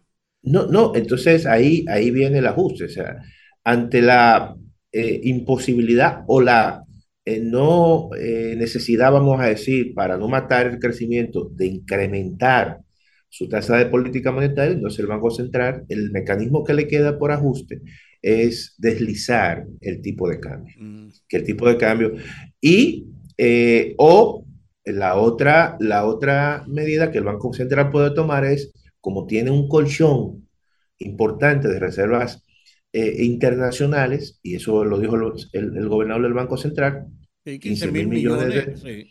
Entonces, entonces, para evitar en estos próximos tres meses que el tipo de cambio se deprecie mucho, eso también pueda eh, eh, encender un tanto eh, la inflación, entonces va a perder un tanto de reservas. Eso, eso son las posibilidades que tiene el Banco Central, tratando evidentemente de alcanzar cierto nivel de meta de crecimiento. Ya el próximo año va a ser distinto. El próximo año, porque el Banco Central lo que está en cierta manera tratando de ganar tiempo, de concluir este año, que la economía pueda terminar con un crecimiento cercano al 3%, que yo te voy a decir lo siguiente. Generalmente, eh, eh, esto no es una catástrofe en, en el sentido económico. Mm. Lo que ha ocurrido es que esta economía ha sido una economía de alto crecimiento. Y este año, por situaciones, y eso es muy obvio, de un entorno internacional donde ha habido conflictos bélicos, ha generado incertidumbre, ha, eh, en cierta manera, ralentizado una serie de economías, todo eso impacta el tema de la inflación, los bancos centrales son muy adversos a la inflación, entonces han tenido durante todo el año una política monetaria muy restrictiva. Todo eso ha traído como consecuencia que eh, los precios, los, eh, el, crecimiento sea mucho menor que el crecimiento potencial. También hay que tomar en consideración que en algunos casos quizás se le fue un tanto la mano al Banco Central, apretando demasiado la tuerca con respecto a una política monetaria muy restrictiva. Pero eso son posturas de los bancos porque asumen que su propósito supremo es tener una inflación controlada. Y le dio resultado, en cierto modo. Yo lo que quisiera, Antonio, es que Sí. el gobernador del Banco Central me dijera en qué supermercado es que él compra. No, para él la inflación evidentemente, está alta, para él todo está bien, para él el país es una Mira, maravilla. ¿Dónde, dónde- nosotros- dónde coño que él va? ¿A qué supermercado que él va? nosotros Bravo, al escribimos Nacional, porque ahí no es. un artículo, eh, Juan, ahí en, lo- en el supermercado Los Amigos. los precios generalmente suben por el ascensor y bajan por la escalera. Eso, eh, Sí. eso ocurre. Exactamente. Sube muy, Sí. sube muy rápido, pero baja muy lento. Si tú observas, por ejemplo, la inflación anualizada está en la meta 4 puntos y algo, 4.22. Sin embargo, la inflación de alimentos, si tú agarras el IPC solamente de los alimentos, todavía se mantiene alrededor de casi un 6%. O sea, que Oficial, está por incluso, incluso oficialmente. Entonces, todo eso, eh, claramente la gente lo siente en los supermercados. Por más que, que, que uno pueda decir que los precios promedio disminuyeron, pero hay un tema real, hay un tema de que verdaderamente eh, los alimentos constituyen un, una- un gasto importante en, en los presupuestos. Y, y- eso va a depender como el mismo Banco Central lo establece, quintil 1, quintil 2, el más pobre, el menos pobre, hasta el más rico. Y generalmente los más pobres eh, son los que más sienten. Cuando uno analiza eh, con informaciones del mismo Banco Central eh, cómo la inflación afecta los, los estratos socioeconómicos, tú te das cuenta que aquellos que están en el primer, y segundo y tercer quintil, que son los más pobres, y, y quizás clase media baja, son los que tienen quizás los incrementos más altos. Y entonces eh, claramente eh, tú eh, eh, observa que la gente se queja en ese aspecto. Antonio, Y esa es la realidad. Antonio, Sí. me han llegado aquí como 15 facturas, incluyendo la de Ivonne Ferrera, que está regada. Como 15 De facturas. la luz. Porque tuvimos a, a comienzo del programa una acalorada discusión entre Georgie, Rudy y yo. ¿Cómo, tú, ¿Cómo te trata a ti la energía eléctrica? Mira, eh, yo te voy a decir lo siguiente. eh, precisamente en esta, la semana pasada, eh, no, el lunes, yo estaba, estaba fuera, estaba en, en un congreso en San José de Costa Rica, y el lunes me dice mi esposa, mira, eh, tuve que, que bajarle el break al, a la luz que, ¿verdad? que, que conecta al, al, eh, el aire acondicionado de eh, la habitación de, de uno de mis hijos, porque la luz llegó bastante cara. ¿Qué tal? Y es cierto. Es cierto. Entonces, eh, que. Y, eso que yo en lo particular no hace tiempo que no estoy usando un aire acondicionado, sino que prendo mi abanico, en, mi caso particular, para evitar también esas cosas. Pero es cierto, o sea, ¿qué ocurre? Que el precio de la electricidad, que está muy vinculado con el precio de la energía, es- es- está caro. Y eso tiene una incidencia, por ejemplo, los combustibles, la electricidad, tiene una incidencia importante en eh, la canasta básica familiar. Eso representa hasta casi un 11%. Entonces, cuando tú vas por estrato socioeconómico, claramente eso le da muy, muy duro a la clase media, porque la clase media no recibe un subsidio, en el sentido de que no le da un bono luz o un bono gas. Yo estoy No, casi- pero yo tiene, tiene una tarifa especial Yo estoy casi pidiendo un bono luz. hasta los 700 kilovatios hora mensual. Tiene, Sí, tiene pero- subsidio. Pero, pero tú sabes que con el tema de la, del, eh, Yogi, con el tema de la, eh, del pacto eléctrico, eso ha venido un tanto, ¿verdad? Deslizándose y ha cambiado un poquito. Entonces, eh, eh, muchas veces se reflejan esos incrementos. Pero vuelvo y reitero, ¿no? Es un, es un entorno bastante difícil, que se ha creado un contexto difícil, que los precios de los, del gas natural, el precio del petróleo, eh, se ha incrementado, el gobierno muchas veces ha tenido que frizar eh, el precio de los combustibles o el precio de la tarifa eléctrica y eso también implica un subsidio, eh, un subsidio que estamos hablando de que representa casi el 1% del déficit, solamente el sector eléctrico. Bueno, se lleva, eh, posiblemente este año rondará quizá los 2 mil millones de pesos. Y está consignado, Todos, De todo dólares, eso- perdón, de y está- dólares. y está y está consignado 1.600 para el presupuesto del año que viene. Y- y para el 1.500, presupuesto del año que viene. 1.580. todos esos Y- y- y factores, todo- todos esos factores, doctor, influyen en la tarifa eléctrica, no en la factura Claro. eléctrica. No en la factura. sí, La No, factura se está bien. altera por otros motivos. Desde un Bueno, fraude también- que le estén haciendo a uno, le estén robando la luz a uno, sí, hasta, hasta el aterrizaje de un cable que te puede generar mayor consumo eléctrico. Un cablecito pelado, ¿eh? hasta eso produce incremento sí, sí, en, el, en el consumo. Sí, sí, sí, todo eso, eh, eh, eh, o sea, el sector eléctrico es un sector costoso, relativamente costoso para los contribuyentes, para el mismo Estado. El Estado, eh, eh, ¿tú te imaginas, por ejemplo, que el Estado estuviese eh, dedicando la mitad del de lo que le transfiere al sector eléctrico en inversiones, por ejemplo? ¿Tú sabes lo que son dos mil millones de dólares que tú transfieras en un año? O sea, eso, eso realmente estamos hablando de yo, yo, yo voy a aprovechar una- su condición una de- cantidad importantísima, señores. Mira, yo creo que cuando eh, se resuelva aquí una parte del déficit del sector eléctrico, aquí no hay que hacer reforma fiscal.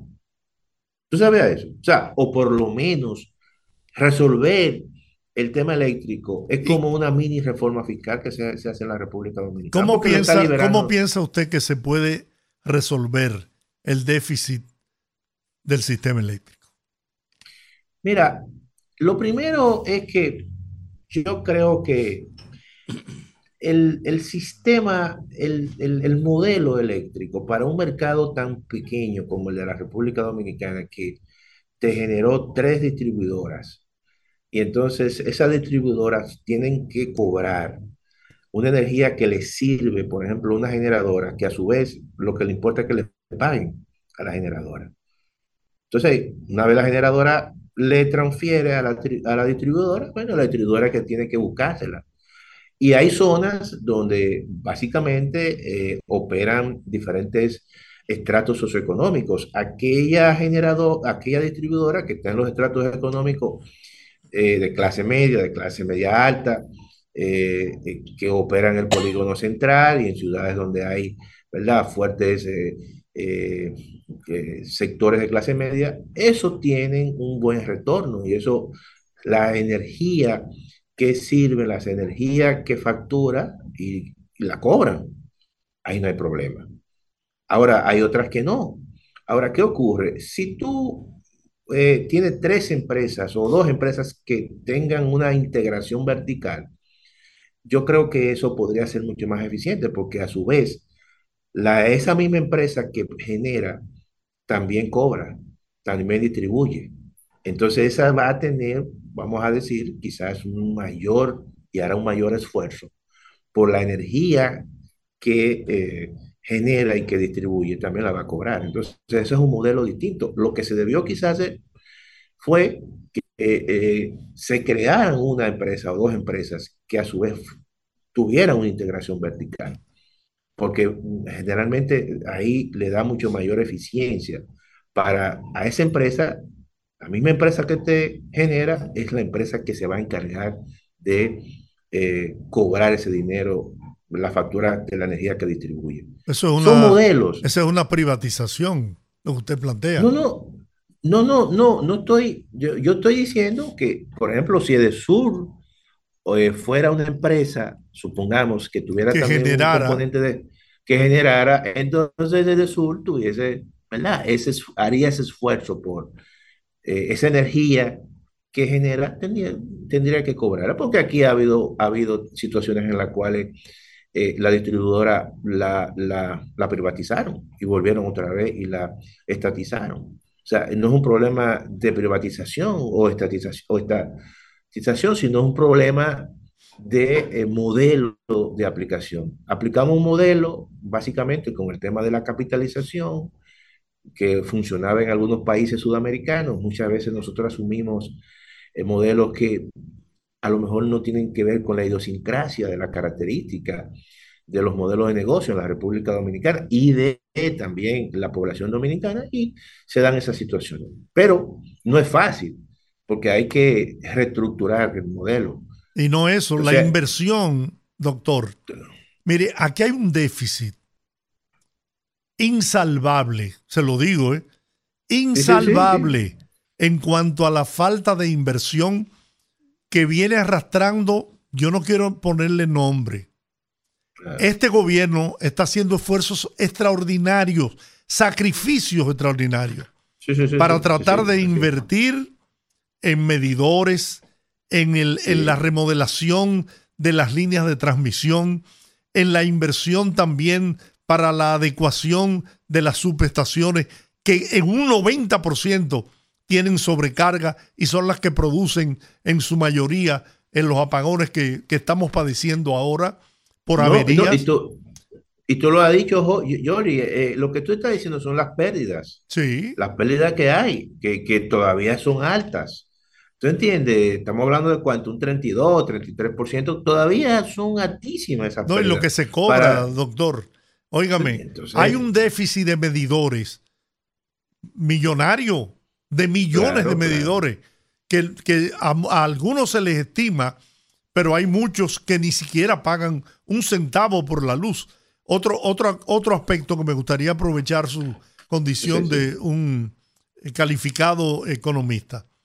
Aquí se habla del subsidio a, la- a las empresas de distribuidoras de electricidad, pero no es a las empresas distribuidoras que se subsidia. No, es al consumidor. Es- al consumidor ah, final. Qué Sí, bueno, sí, sí. qué bueno que usted Sí, lo. eso, eh, así lo veo yo eso- también. Al fi- no, porque es al final tú estás subsidiando a una, y ahí viene el tema político, ahí viene el, te- del tema del coste político, tú estás subsidiando a una población que tú le estás facturando y tú no le puedes cobrar. Doctor, Eh, y ahí- doctor, y entonces, doctor, mire, todo eso son... Mire, Antonio, mira, el tema lo puse yo por una razón muy simple. Al margen de lo que dice Giorgi y de lo que puede decir usted.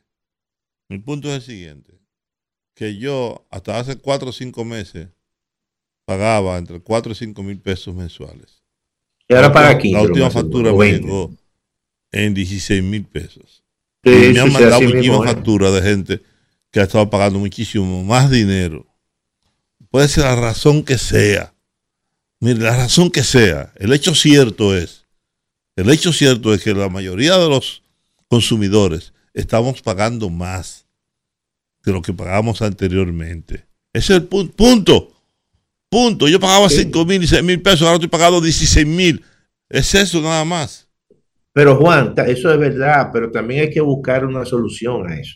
Nosotros no podemos seguir en esta situación. Claro, O sea, eso, eh, eh, eso esto, me esto es un problema, es un problema que debe tener 50 o 60 años. ¿Desde cuándo nosotros no estamos hablando del tema eléctrico en la Bueno, República pero nosotros debemos hacer Entonces- meter preso o matar a todos los hijos de puta, ¿no? Que nos llevaron a esta situación.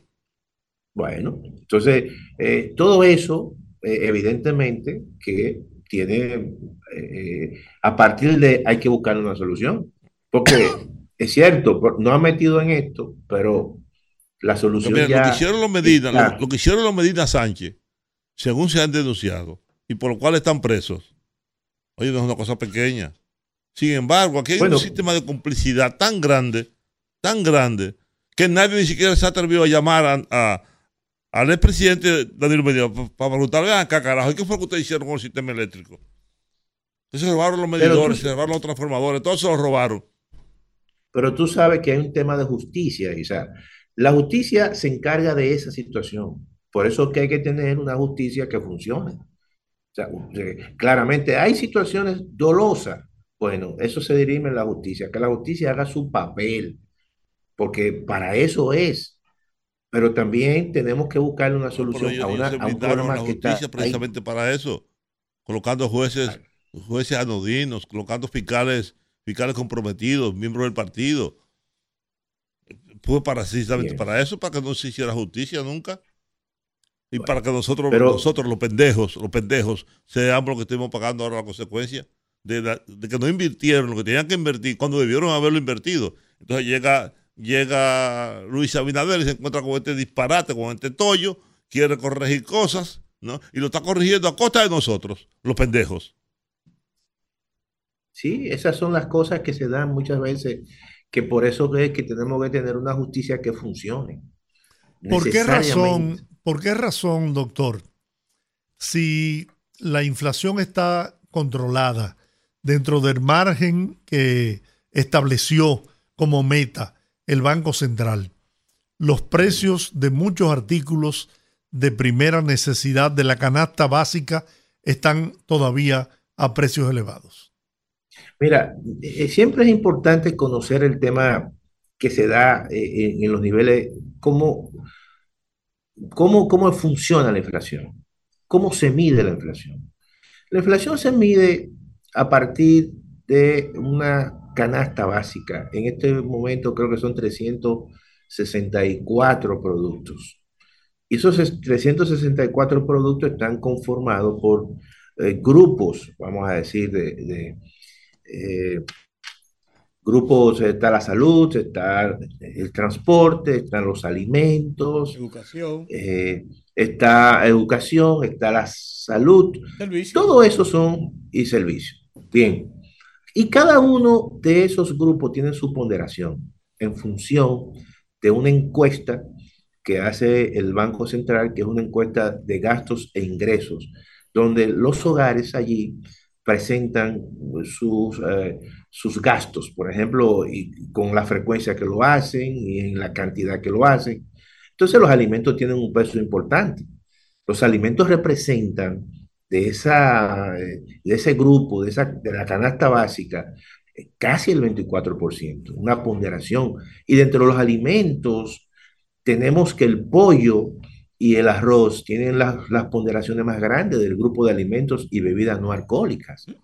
De manera que cuando el Banco Central te dice que la inflación converge a la meta de inflación y es un 4.22, te está hablando de un número que es un promedio. Un promedio donde hay precios que suben y otros que bajan. Entonces, generalmente hay precios que se quedan altos. Y muchas veces, a lo mejor mi canasta básica, mi canasta, la mía, la de mi familia, la que yo compro en función de mis ingresos, tiene muchos bienes y servicios que son altos. Yo a mis hijos los tengo en un colegio, pero es un colegio bilingüe. Yo no lo tengo en una escuela pública, por poner un ejemplo, o a, eh, yo compro un supermercado y hay supermercados que quizás tienen un margen de ganancia o precio mucho más alto que otros, pero tienen mejor calidad y compro allí. Yo estoy percibiendo realmente que mi canasta, los precios que yo compro son altos.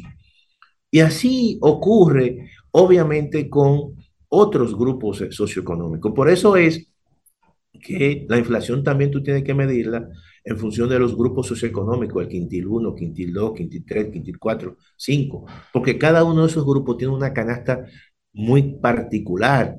El grupo 1, el más pobre, a lo mejor quizás su comida eh, más frecuente es, eh, bueno, arroz, pero el arroz no es selecto, no es súper selecto, es un arroz regular. Eh, al mediodía, su comida más común, su plato más común es arroz, huevos, salami, eh, habichuela, ¿verdad? Espagueti. Pero entonces tú vas a la casa del que vive en un, eh, en un sector muy de, de, clase media alta o un sector pudiente y lo más seguro es que se come un arroz súper selecto, ese se toma su botella de su copita de vino al mediodía. Entonces son gastos eh, distintos y son canastas distintas. Se busca el equilibrio, Entonces, el promedio. Y eso es lo que, y eso es lo- exactamente eso es lo que ocurre. O sea, no es que todos los precios convergen y bajan al, al 4%, no, algunos se quedan arriba, otros bajan y entonces sacan un promedio. Y eso es lo que está ocurriendo. Entonces la gente, en sentido general, todavía en muchos estratos en la República Dominicana, son estratos que gran parte de sus gastos es en alimentos. Los alimentos no bajan tan rápido como bajó la inflación promedio, lo más seguro. Quizás hay mercados que están reflejando más competencia que otros, eso es otro elemento. Si tú vas, por ejemplo, eh, y en la temporada de aguacate, y tú compras un aguacate, te va a salir mucho más barato el aguacate que a lo mejor eh, otro eh, bien que no es agrícola, sino un, un bien que es más, vamos a decir, más costoso. ¿No pondera usted el factor especulación? Hay de todo, hay de todo, porque los mercados tienen sus características. Por ejemplo, hay mercados que son más competitivos que otros, hay más gente que ofrecen lo mismo y ahí hay mucho mayor competencia los precios tienden a bajar mucho más rápido. Hay otros, por ejemplo, que son bienes muy necesarios, que no hay muchos sustitutos y que no van a bajar. Tan, tan, el caso, por ejemplo, del precio de las gasolinas, por ejemplo. La gasolina es un, es un, es un eh, combustible que, en primer lugar, la República Dominicana no produce petróleo. Eh, en segundo lugar, tiene una refinería que tiene poca capacidad de almacenamiento. En tercer lugar, no tiene una gran refinería con gran capacidad de refinación. Todo eso ya es un elemento que hace que cuando el precio del petróleo suba, ya tú sabes que ahí puede haber un precio bastante eh, alto del precio de los combustibles, pero cuando el precio baja, tampoco va a haber una, un desplome en el precio de la gasolina. Entonces, son mercados totalmente diferentes. Entonces, te pongo ese ejemplo porque la gasolina todo el mundo la consume. Están lo- los materiales, mundo, los materiales de construcción. El, Entonces, quintal, eh, el lo- quintal de varilla ha, Claro. ha disminuido su precio alrededor de un 50% con relación Claro. a unos meses atrás, pero eso no se ha transferido al Claro, consumidor. entonces, entonces, entonces no se ha transferido al consumidor. Vamos a analizar ese mercado. ¿Cuántas empresas hay importadores de varilla?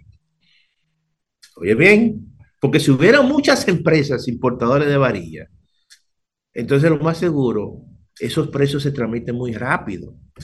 Pero a lo mejor hay una, hay dos que dicen, bueno, yo lo voy a bajar un poquito. Y como no hay más, como no hay más que me permitan a mí eh, eh, trabajar con presión y que me lo pongan el precio mucho más bajito, entonces yo lo voy bajando poco a poco. Y eso es un mercado más concentrado.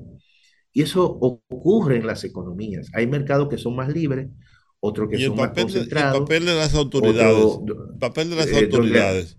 Entonces En ahí viene, casos. también entra el papel de eh, los, las, las autoridades, las instituciones que son reguladoras, que tienen que jugar un papel importante para presionar precisamente y darle seguimiento. Que si los precios, por ejemplo, eh, a nivel internacional del acero disminuyó eh, de manera extraordinaria, entonces eh, todo lo que tiene que ver como subproductos tienen que bajar.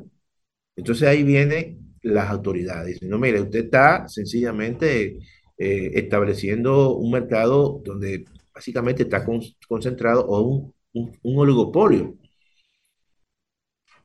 Y eso influye. Hay mercados que son más dinámicos, más libres, más competitivos, y en esos mercados tú vas a encontrar que los precios son mucho más bajitos, es decir, bajan mucho más rápido cuando los precios, algún insumo disminuye, o sube más rápido cuando un insumo también aumenta. Pero son mercados mucho más fle- flexibles, hay más competencia. Eso ocurrió aquí con el tema de las telefónicas. Aquí había una sola empresa, una sola, ya todos sabemos, y esa empresa, ¿verdad? Tenía un precio. Pero cuando comenzaron a penetrar otras empresas y a competir en mercados, entonces hay una guerra de oferta, te llaman, te dicen, mira, eh, y, y la hay todavía, aquí hay una oferta y una, y una guerra que te llaman, en los meses de ahora, cuando se acerca diciembre, te llaman y hasta te dicen, eh, mira, tú quieres cambiar, porque ya conocen realmente tu perfil como, como consumidor. Y saben que tú estás en la, en, en la competencia, es decir, al frente de, de ellos, en la acera del frente, y te llaman, mira, yo te ofrezco esto. Y eso realmente es parte de los procesos que se dan cuando tú vas aperturando las economías, generando, eh, eh, haciendo reformas que permitan mucho mayor, eh, que quiten barreras de entradas en, en- en los mercados y entonces eso genera mucho más empresas que entran y comienzan a invertir, comienzan a innovar, comienzan a ofrecer a precios mucho más bajos para ganar consumidores. Bien. Nosotros todavía hay mercados que no están, no, no está a ese nivel. Doctor Antonio Siriaco Cruz, esta cátedra que usted nos brinda en cada oportunidad que tenemos el privilegio de conversar con usted, tengo la seguridad que ha sido de, de mucho interés para nuestra audiencia. Gracias de corazón por No siempre a colaborar ustedes, siempre. y- no, no, a ustedes y, y- y que sigan bien, siendo, siendo poderosos como lo son. El poderoso economista, decano de la Facultad de Ciencias Económicas y Sociales de la UAS, Antonio Siriaco Cruz. Paga tu luz, Antonio. Paga tu luz. Vamos a la Sí, pausa. no, ya, no, ya la pagué. Vamos a la pausa. Conectando con la gente, que el pueblo hable en el rumbo de la tarde. Abrimos los teléfonos 809-682-9850. Repito, 809-682-9850. Las internacionales sin cargos en el 1833-380-0062. Buenas tardes. Buenas tardes, ¿qué Sí. dicen esos poderosos? Aquí estamos. Sí. Fíjese, en relación a, al tema que de inicio estuvieron en relación a la facturación eléctrica, Sí. eh, quiero aportar algo. Y realmente, eh, con todo respeto, difiero un poquito de don George. No, es su derecho. Eh, y, y realmente me adhiero al tema, eh, al discurso de, de don, don Rudy, por el hecho de que yo he sabido de fuente oficial eh, en el este, que es de las todas, de todas las sedes, la que, vamos a decir, la que tiene mayor queja. Y eso lo digo porque en el caso particular yo he tenido muchos problemas. No, y la que mayor pérdida tiene.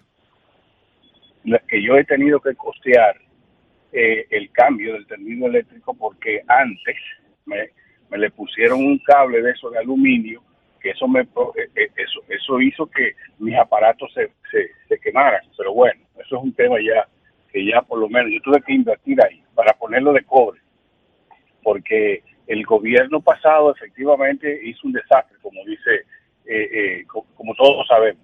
Pero el caso es que la facturación eléctrica realmente lo que están haciendo en el caso particular es que ellos no van a leer el medidor.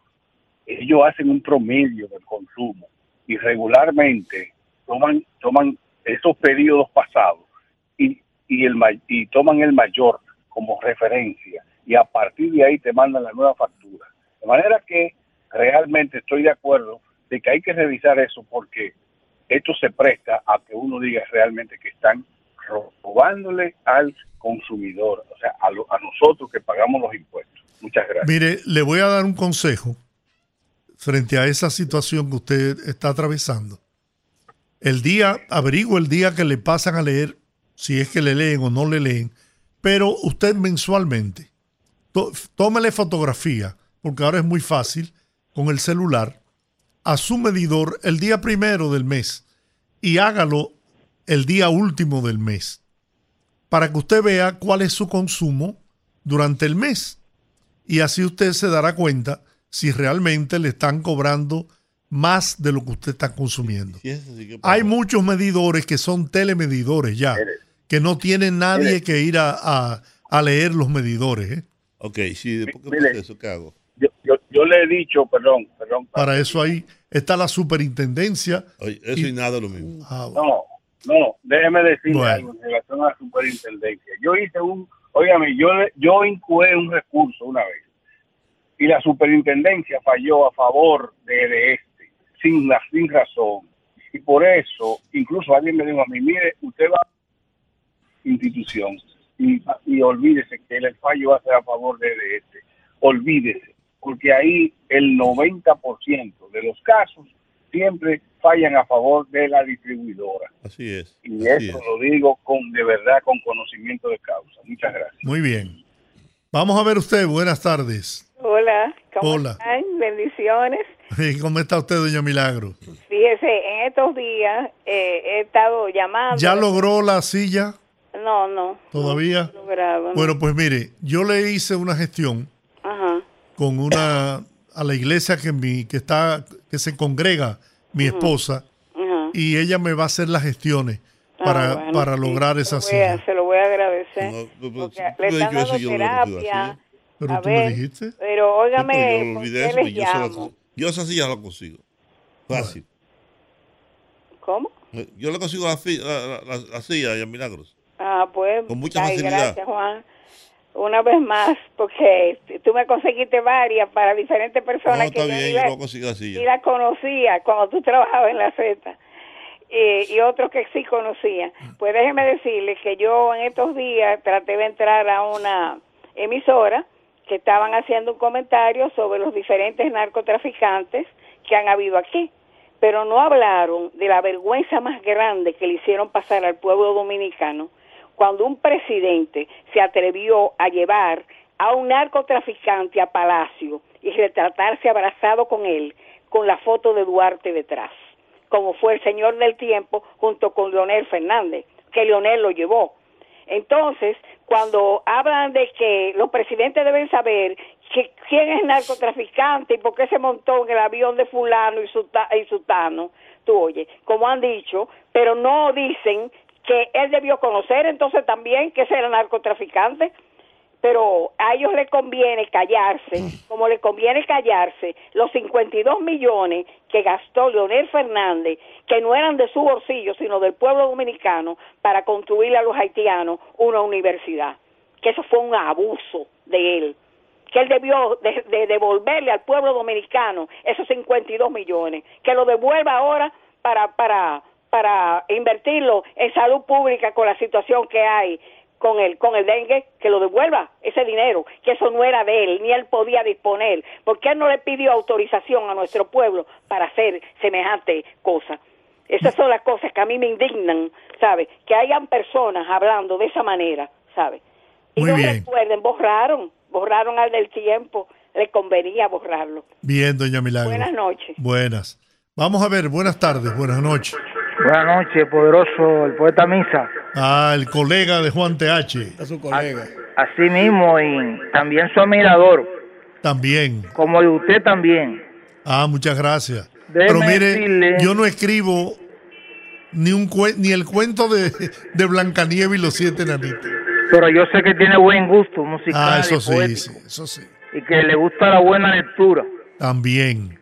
Déjeme decirle que como ustedes saben que está la situación en eh, fronterizo, en la frontera, yo yo entiendo que los que muchos haitianos son un esquizofrénicos por todo el hambre que están pasando, que han pasado, por todo ese maltrato. ¿Y a quién le van a echar la culpa? A nosotros, los pendejos, ¿entiendes? Los pendejos dominicanos. Muy bien. Entonces, ¿cómo está la situación según ustedes entienden? Para que me expliquen, Bueno, por la favor. frontera está tranquila, está resguardada por las Fuerzas Armadas Dominicanas.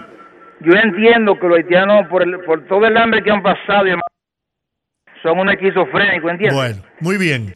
Vamos a ver usted. Buenas noches. Y buenas noches. Sí.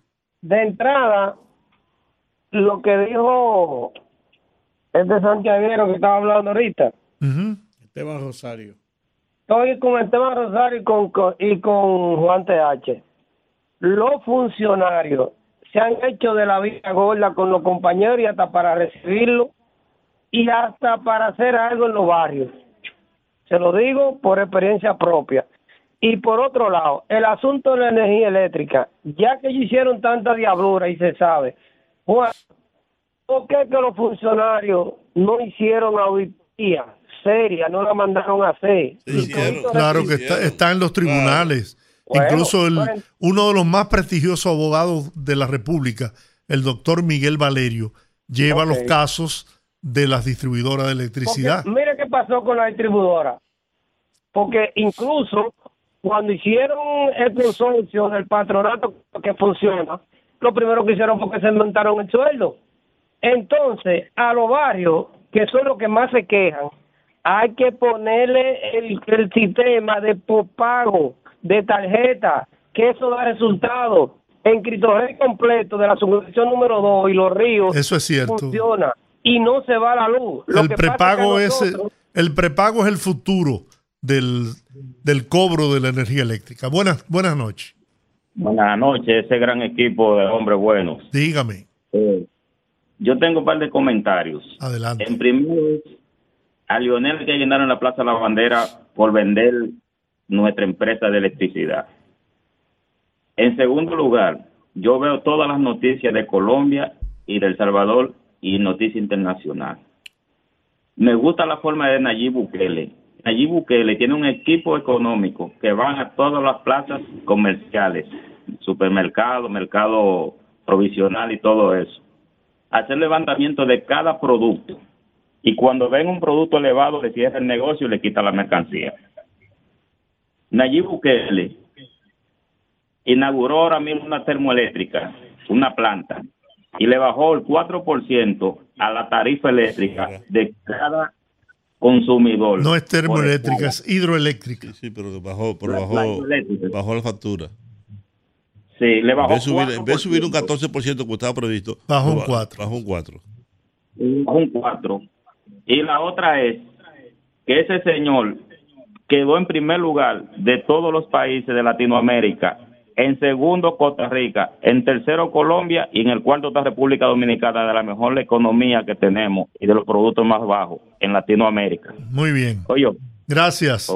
Buenas noches. Buenas tardes, Hola. Georgie. Sí. Igual que Fíjense, eh, esto es una pregunta de- porque yo considero tres, inclusive a uno, que son católicos. Dice un dicho que por su hecho y su fruto lo conocerán. Estás escuchando mal. ¿Me Parece escucha ahora? ¿Me, me escucha ahora? ahora sí. Sí, dice un dicho que por sus frutos y sus hechos lo conoceréis. Oiga, cuando yo vi a este individuo cantando en una orquesta que tenía, en faldita, yo dije, ese no da para buena cosa.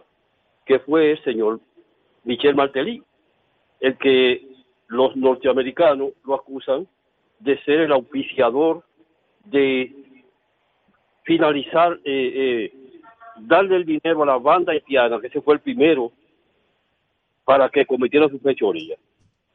Yo estaba consultando con un amigo mío para notificarle al señor Wilson Gómez, que es el presidente del Instituto de Haitiano, creo que es así o no así. Sí. Porque, ¿cuáles fueron los motivos? El por qué Dionel Fernández le otorgó, le otorgó un honor en causa, dándole el- eh, eh, eh, lo, más, lo más fuerte que hay para darle un- una condecoración a una persona, es la de Eduardo Sánchez y Bella. ¿Cuáles fueron los motivos? Porque él sabía las cualidades y las características de ese delincuente que se llama Michel Martelly. Entonces, yo le vamos- a notificar a Wilson Gómez para que, por, como fue por decreto, para que eh, la Cámara de los Representantes deroguen eso, porque ese señor tiene ese honor en causa en su casa y todavía no está preso. ¿Es cuánto? Que la Bien. Buenas noches. Buenas noches. Sí, Esperé, pero valió la pena. valió la pena. Yo quiero hacer, yo quiero denunciar algo que para mí, a mi juicio, es algo que como se ha salido de control en la ciudad de Santo Domingo.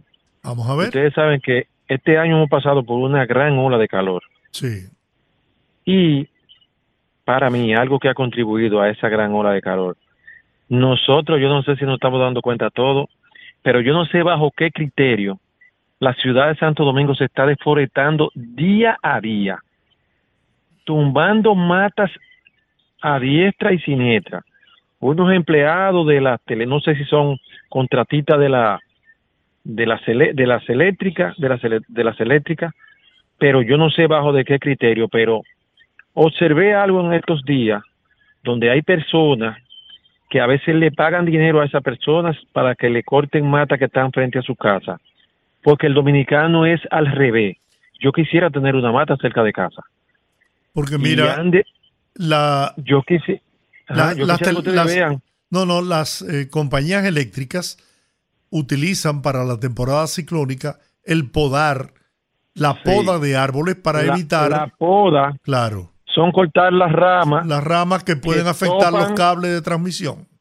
que topan a las redes eléctricas. Correcto. Y generalmente lo hacían en mayo, antes de comenzar la temporada ciclónica. Antes de, co- así Pero- tiene que ser. pero pero cualquiera que pueda salir por la ciudad todos los días usted va a ver una brigada acabando con los cortándolo dejando nada más el tronco Bueno, yo le puedo mire yo tengo video y fotos en mi teléfono que lo puedo hacer llegar a donde y decirle este de tal parte este de aquel no hay un día no hay un ya- día que yo no vea hoy sí esa es una responsabilidad porque- del Ministerio de Recursos Naturales, ¿no? Yo recuerdo, don Giorgi, cuando yo vine a la ciudad en, en los años, en el 83 yo vine. Para cortar un- una rama de un árbol habría que pedir mucho permiso, Mucho habría que ir a permiso. foresta. Así es. Ahora todo, todo el que le molesta un árbol frente a su casa lo manda a cortar. Eso es cuanto. Muy bien. Gracias por su llamada y su preocupación por demás. Buenas noches. Buenas tardes, buenas noches, Brito de las Américas. Hola, Brito. Yo escuchaba al señor que estaba exponiendo ahorita sobre la energía eléctrica y él decía con el robo de los contadores, de los transformadores. Y es posible, yo no sé si tenga razón o no tenga. Ahora bien, voy a poner de ejemplo un colmado, porque yo era colmadero.